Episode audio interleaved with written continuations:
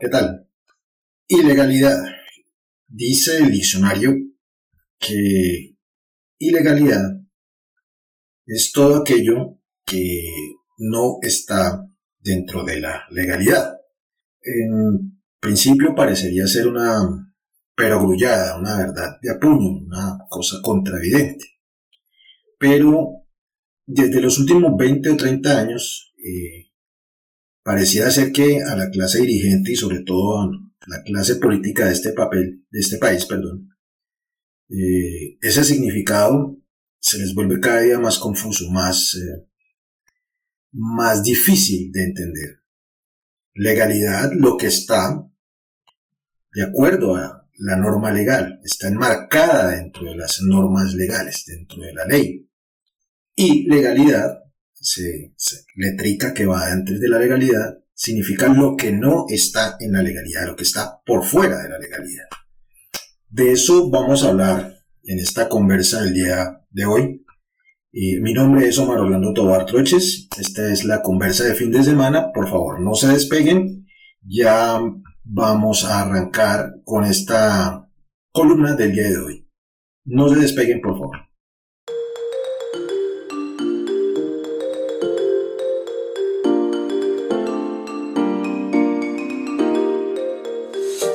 La conversa de fin de semana, un espacio de análisis y opinión generado desde la provincia colombiana. La visión alternativa e independiente de la actualidad nacional e internacional en la conversa de fin de semana. La conversa de fin de semana, el despertar a un mundo de opiniones. Sean todos bienvenidos.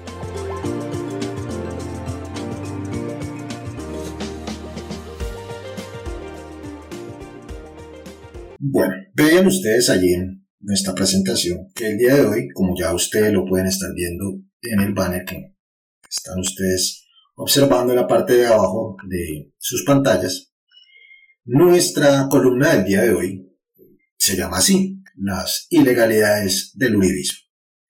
Eh, antes de entrar de lleno con esta conversa del día de hoy, con esta columna del día de hoy, eh, agradecerles a todas aquellas personas que se han conectado con nosotros en nuestras redes sociales, eh, que se han suscrito a nuestro canal de YouTube.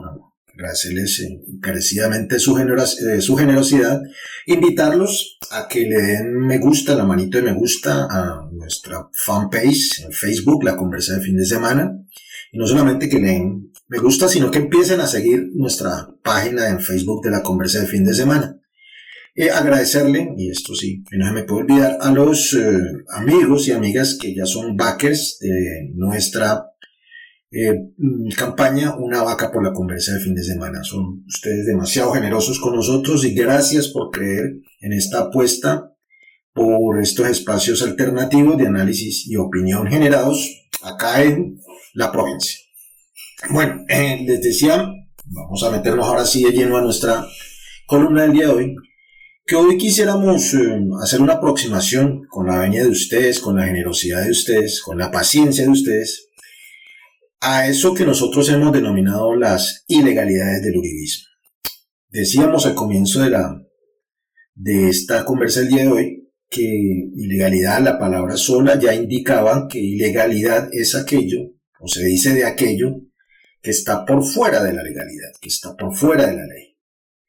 Y desafortunadamente para la sociedad colombiana, para nosotros como país, esta práctica de estar por fuera de la ley o estar al borde de la ley, en, esa cornisa, se ha vuelto una práctica casi que constante en, las clase, en la clase dirigente de este país.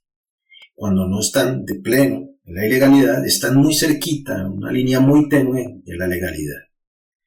Y eh, como consecuencia de, este, de este riesgo que corre las, la clase dirigente, la clase política de este país, desde hace 20 años nosotros hemos escuchado constantemente cada cierto tiempo que Colombia es, ha sido calificado como un Estado fallido. Y pues obviamente nosotros nos llenamos de alarma, nos llenamos de susto, de amor patrio, colocamos la camiseta de la selección Colombia porque ahí somos nacionalistas, porque sentimos que cuando se nos dice que Colombia está a punto o ha sido un estado fallido, entramos en santa ira y hacemos coro de aquellos actores sociales, esos protagonistas, los causantes de que efectivamente Colombia ande rondando esa calificación de estado fallido. Pero no vamos a retroceder tanto en el tiempo para analizar de profundidad y eso ameritaría una sola emisión, una sola columna para mirar qué es esa cosa de estado fallido. Lo cierto es que una de las eh, características, uno de los requisitos para decir que un estado es fallido o que está a punto de ser un estado fallido es cuando eh, la institucionalidad no es clara o está muy, muy amenazada por los ilegales. Y esa sí es una característica que no ha variado mucho en los últimos 200 años de vida republicana de Colombia. Pero en los últimos 20, 12, 20 años, eh, esa ilegalidad ha sido promovida, exacerbada, diría yo, o sea, exagerada, llevada al extremo eh, por los gobiernos de eso que nosotros los colombianos y el mundo entero conoce como uribismo, que es ese grupo político, mi opinión personal, una secta política que ha estado en el poder político administrativo del país en estos últimos 12, 20 años. Y que, no lo digo yo, lo han dicho estudios de eh, políticos y sociológicos, de gente obviamente con alto peso académico, con alto bagaje académico, que eh, durante estos 12, 15, 20 años del uribismo, Colombia ha estado mm, gobernado por unos agentes del Estado que han estado, válgame la, discúlpeme la redundancia, que se han parado allí en esa cornisa entre lo que es legal y lo que es ilegal. Pero lo grave para nosotros es que la mayoría de estos funcionarios han estado acá afuera, en la ilegalidad. Y en esta, y en esta conversa vamos a centrarnos exclusivamente en, en esta última versión del uribismo en el poder, y es el gobierno actual en cabeza del señor Iván Duque, que no obstante las quejas, las advertencias de organismos locales, nacionales, pero también internacionales, eh, se ha lanzado de frente a romper o atentar contra la institucionalidad estatal y a estar por fuera de la legalidad, a cometer casos, actos ilegales. De eso quisiéramos, eh, ya eh, fuera de estas generalidades que hemos hecho como introducción, a eso quisiéramos como detenernos un poquitico.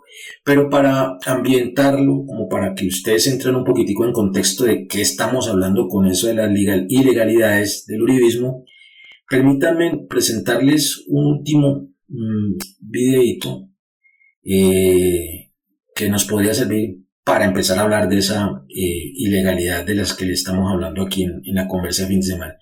Yo les ruego el favor de que no se conecten, vamos, es un, un extracto de un video del presidente Iván Duque y ya verán ustedes por qué quisimos traerlo a colación. No se despeguen, por favor. Es peligroso, como lo he señalado, esos discursos en América Latina, de los corralitos, de la invasión a los recursos del ahorro de los ciudadanos. Y sobre eso quiero dejar absoluta claridad porque América Latina ha visto esta tragedia. Los recursos que están en los fondos de pensión no son recursos públicos, no son recursos del Estado, son recursos del ahorro de la gente y se respetan y se protegen bajo el régimen de propiedad privada de los ciudadanos. Que esa no sea plata de bolsillo, ni se interprete como plata de bolsillo para financiar proyectos electoreros. Pero ustedes dirán, bueno, ¿y qué tiene de particular que el señor presidente Iván Duque hable de una cosa de interés general como son las pensiones o los fondos de pensiones para ser más claros? ¿Y qué hace que, esta, que eso que él está hablando ahí, que digamos, mm, tiene una buena parte de verdad, pero otra parte tendenciosa, muy tendenciosa, eh, porque nosotros, eh, no solamente nosotros, muchos actores sociales, políticos, y académicos sobre todo, y grandes eh, jurisconsultos eh, han señalado como una ilegalidad. ¿Por qué lo tildamos de ilegal? Porque dice, y usted lo veía en el, en el video de presentación, la ley colombiana, la legalidad colombiana, dice que los funcionarios del Estado no pueden ni expresarse públicamente ni participar en campañas proselitistas, en campañas electorales. Y eso es precisamente eh, lo que sí están haciendo en el gobierno uribista del señor Iván Duque. Eh, esta semana, y por eso lo tomamos como tema de la conversa del fin de semana de hoy, eh, la cosa ya llegó a unos extremos, diríamos, insoportables. no se pueden tolerar. Eh, este último videito que vean ustedes es, el más reciente de las constantes alusiones que ha estado haciendo el presidente de Colombia respecto a un participante en la contienda electoral para, para presidencia de la República el próximo mayo 29. Eh, que el presidente en ejercicio actual se manifieste en contra o a favor de tal o cual candidato se constituye en participación en política electoral, lo cual está prohibido por nuestro marco legal colombiano. Pero ante este ejemplo, mal ejemplo, que nos está dando quien debería ser el, la guía, luz y faro de la corrección política, pero sobre todo el cumplimiento de la ley, como es el presidente de la República, sus subalternos han optado por seguir la misma ruta. Y ya vieron ustedes cómo el general Zapateiro, el comandante de las Fuerzas Militares de Colombia, ya también mm, haciendo caso al ejemplo del presidente Iván Duque, se lanzó a la arena política para señalar su inconformidad con las manifestaciones de uno de los candidatos que están en contienda por la presidencia de la República. Pero no es la primera vez que lo hace. de manera velada, pero sí muy clara para los buenos entendedores, el general Zapatero ha venido insinuando y junto con él pues también una, un buen número de comandantes de las Fuerzas Militares de Colombia han venido manifestando su inconformidad, su animadversión, su oposición en contra de una de las campañas. Pero no contentos con eso, el superior jerárquico del general Zapatero ya también hoy sábado salió a no solamente respaldar la mala actuación de este general de la República, sino a secundar con sus apreciaciones esa participación en política. Entonces, mm, el asunto es grave porque no nos podemos olvidar que recientemente, el pasado mes de marzo, eh, la opinión pública nacional y la opinión pública internacional se cuestionó y todavía hoy se sigue cuestionando sobre la legalidad de la actuación de las autoridades electorales en unas elecciones que hoy día todavía siguen siendo cuestionadas. Entonces, siguiendo esa historia de poco caso o desobediencia de frente de lo que señala la ley, el actual presidente de Colombia está llevando al extremo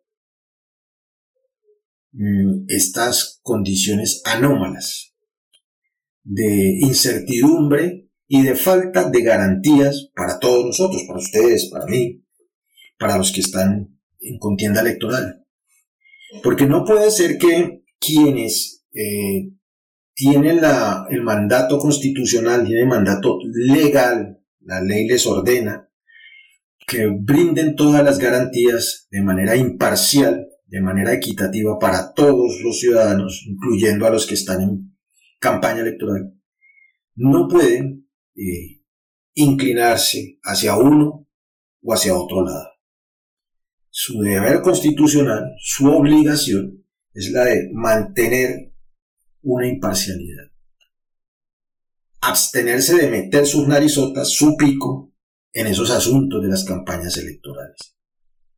Y reitero, si el presidente, jefe máximo, jefe de gobierno, jefe de Estado, lo hace, sus subalternos, de ministros para abajo, se creen facultados para hacer lo mismo, poniendo en serio riesgo las garantías electorales de todos nosotros porque quienes, vuelvo, insisto en esto y qué pena con ustedes ser tan reiterativo, tan repetitivo, eh, qué garantías, qué confianza podemos tener los colombianos de que nuestro derecho a votar, nuestra decisión, la que vamos a depositar en las urnas el próximo 29 de mayo, serán respetadas si quienes están encargados de garantizar de que nuestra voluntad se respete, la están poniendo en duda y de hecho no las están respetando previo a el ejercicio electoral.